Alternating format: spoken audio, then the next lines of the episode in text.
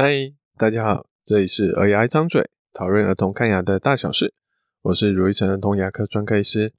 嗯，只要是儿童牙医，好，一定都会知道我们俗称金刚牙或是小钢牙的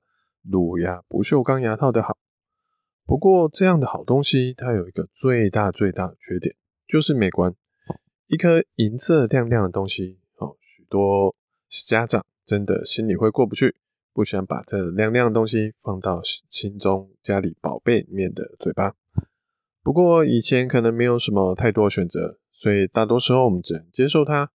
而近年来总算有另外一个选择，而且也已经是比较稳定，确定它没有什么太大问题的一个替代品出现，就是乳牙的陶瓷牙冠。今天我们就来说说它的好。陶瓷牙套或叫全瓷牙套，好，又叫二氧化锆牙冠，好，全瓷锆冠，基本上的都是一样的东西。锆是一种化学元素，一个金字边，然后在旁边一个锆素的锆，它的硬度很高，好，所以其实有些人也会把它拿来当成宝石、好珠宝来欣赏。它的遮光性很好，所以有些人牙齿诶、欸、黑黑黄黄的啊，其实你装有一些假牙太透的，哦，它可能会透出牙齿下面的颜色。可是你如果用全锆冠，哦，它其实是很适合去把它遮住的。会特别去把一个假牙叫做全瓷冠的原因，好，其实是因为在更久以前，哈，有另外一种假牙，它的内侧是像金属，呃，像不锈钢那样子银色的金属层面。接在牙齿上面，那外面再贴上一层白色陶瓷的假牙。我自己小时候也有被做一颗这样的假牙，而现在这个已经越来越少人在做，所以有越来越多人改做这种全白色的全瓷假牙。这个在一般成人上已经是很普遍的东西了，而在小孩身上使用，其实也大概是二零一零年左右开始的事情。已经到现在已经大概十二年，好，所以也算是比较稳定，好，比较成熟的一个产品了。在全瓷牙套出现以前，漂亮的牙套，好，是树脂做的，它不强壮，不耐咬，好，强壮的牙套是金属色的，不锈钢的，好，不漂亮。而全瓷牙套呢，则集两个优点于一身，又漂亮又耐咬，好，所以开始有一些家长会选择做这种假牙。我们说，通常从牙齿中间往后数，数到大概第三颗牙齿，也就是犬齿的地方，是我们平时说话啊、微笑啊，常常会被被人看到的地方。我们牙医会叫这部分叫第一、第二、第三颗，叫做前牙，哦，就是说话会看到的地方。这地方如果要做牙套，会做牙齿颜色的牙套才会比较好看，因为真的是很容易被看到。而小孩如果这边蛀牙蛀太大，要做牙套的话，以前我们刚刚有说，哈，大部分都是使用树脂的乳牙牙套，而树脂牙套呢，哈，其实与其说它是牙套啊，我觉得还有一个更贴切的说法，哦，就是做布丁。我不确定大家是不是都有做过布丁。布丁的做法呢，就是你把调理好的布丁浆，好，一开始是液体的，倒到碗或是其他容器，倒到一个盒子里面，拿去加热，好，那。本来是液体的布丁浆，加热之后就会凝固，哦，就变成我们吃的那种 QQ 弹弹的布丁了。树脂牙套它也是这样子做的，哦，我们会用一个牙齿形状的外壳，在里面装满还没有变硬的树脂，然后直接把它包在牙齿上面，再照光让树脂变硬，最后再把那层白色透明的外壳给破坏掉，就会留下一个牙齿外形很漂亮的树脂牙套，这样做虽然很漂亮，而且它的密封度、呃，整体的成型度，好、都会比直接用补的会来得好。可是这有一个问题，它的硬度其实基本上还是跟树脂原本的材料一样，它并没有很高。一般吃饭可能是还好啦，好，但吃到比较硬的东西就有可能会碎掉。所以我们常常会跟家长说。这个牙齿啊，虽然做起来很漂亮，但它就像是一个玻璃娃娃一样，它只能看，不能拿来敲。东西尤其是硬的东西，像大块苹果、大块芭乐，哦，或者说麻花卷这些东西，吃一吃，可能牙套就会碎掉了。好，所以东西请切小块一点，用后面去咬。家长呢，当然都会希望小孩能做到，但有时候，诶，小孩的年纪可能还小，好，或是说有时候小孩，诶，某几天看到开心，比如说喜欢吃芭辣的，看到忘记，诶，不小心啃下去，那就有可能真的会出问题。所以呢，全瓷牙套就是个不错的替换替代品。好，它的硬度够高，小孩可以正常的用前面来咬东西，也不怕它坏掉。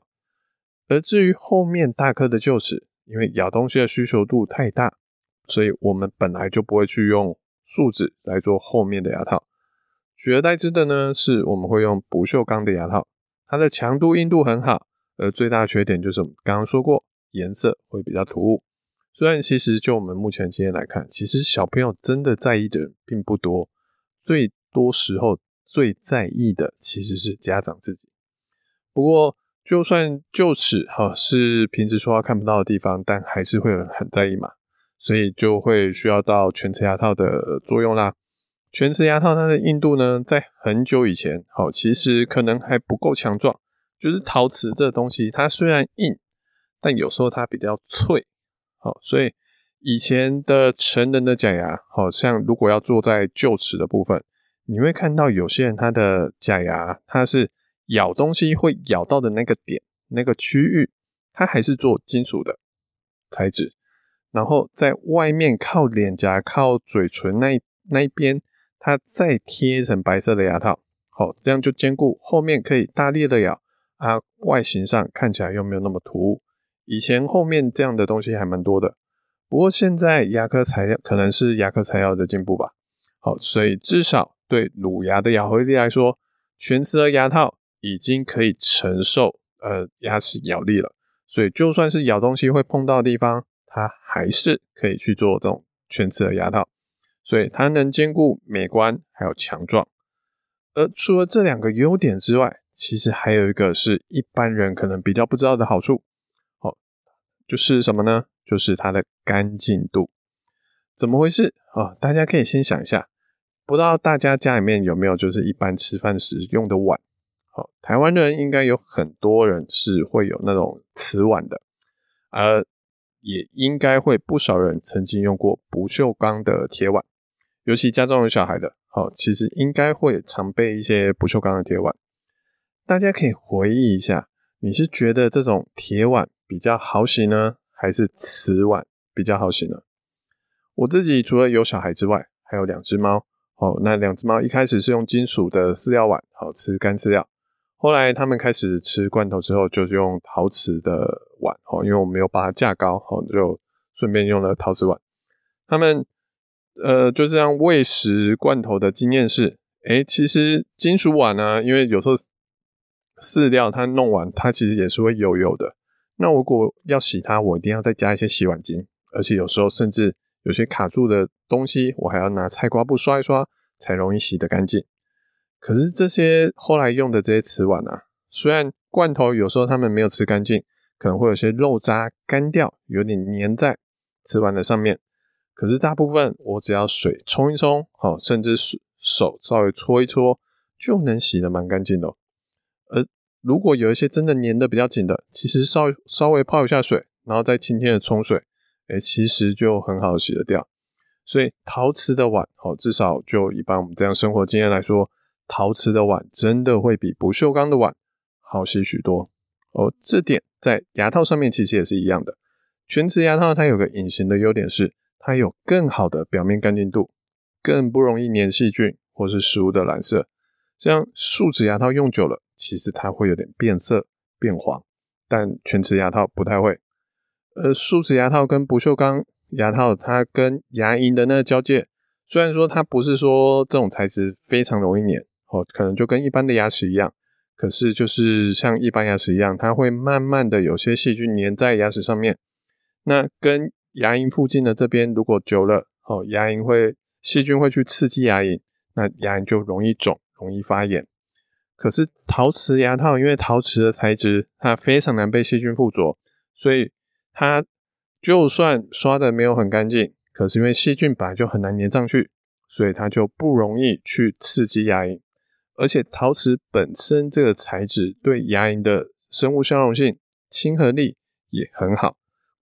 所以其实陶瓷有做陶瓷牙套的牙齿，它周围的牙龈通常都会蛮漂亮又蛮干净的。这个是做陶瓷牙套的一个小小的优势。那如果我们这样听下来，说下来，听起来，诶，全瓷牙套很好啊。那为什么，诶，好像没有那么多人做啊？因为所有一个所有的东西，当然都还是有它的缺点在。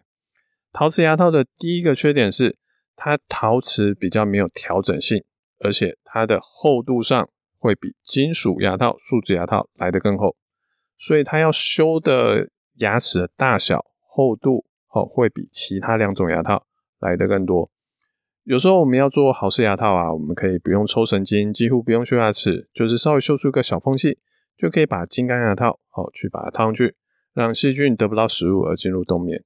可是全瓷牙套，因为它需要修的量比较多，而且它修一修，有时候虽然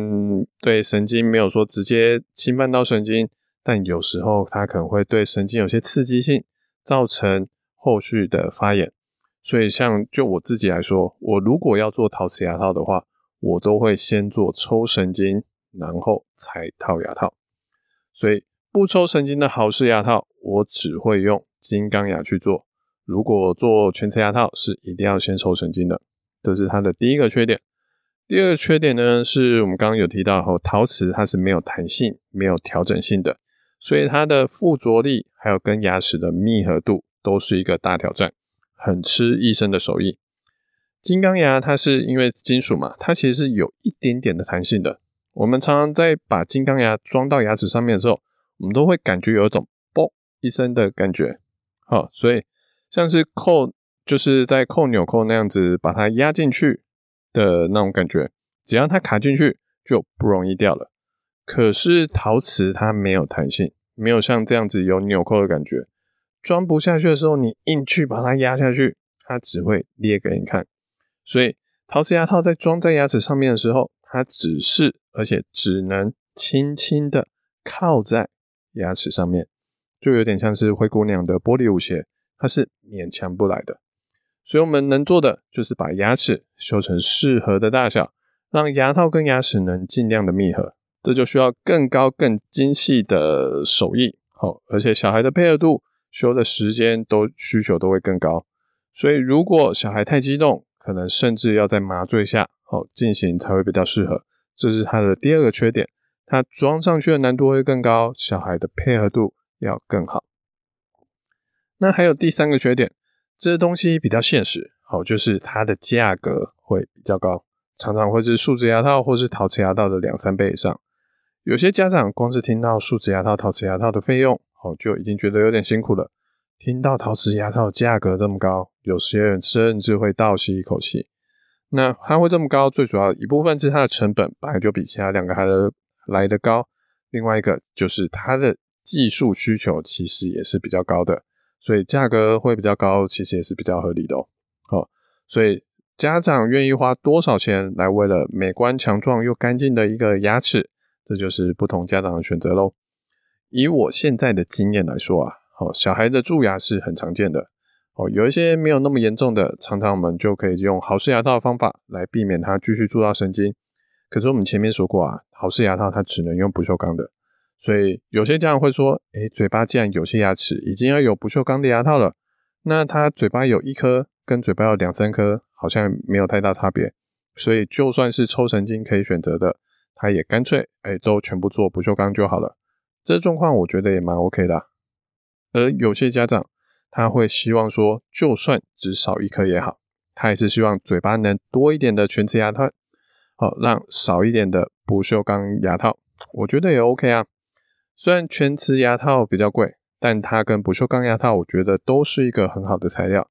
而虽然细菌的附着度、牙龈的干净度会有一点点差，这是真的。但其实影响度没有到非常非常多，所以通常我在跟家长介绍的时候，我都会建议家长以美观的需求来考虑你要用哪一种牙套。像现在我自己比较喜欢的做法是，如果真的要做啊，我会建议做到最多就是从中间往后数到第四颗的牙齿，我们说乳牙的第一臼齿就好了，就是真的要做陶瓷的，做到这一颗就好了。哦，因为第五颗的臼齿。要修牙齿啊，要粘得好啊，好，其实它会比第四颗的牙齿难度更上一阶，而且第五颗牙齿说实在真的很后面了，好，所以平时要看到难度更高。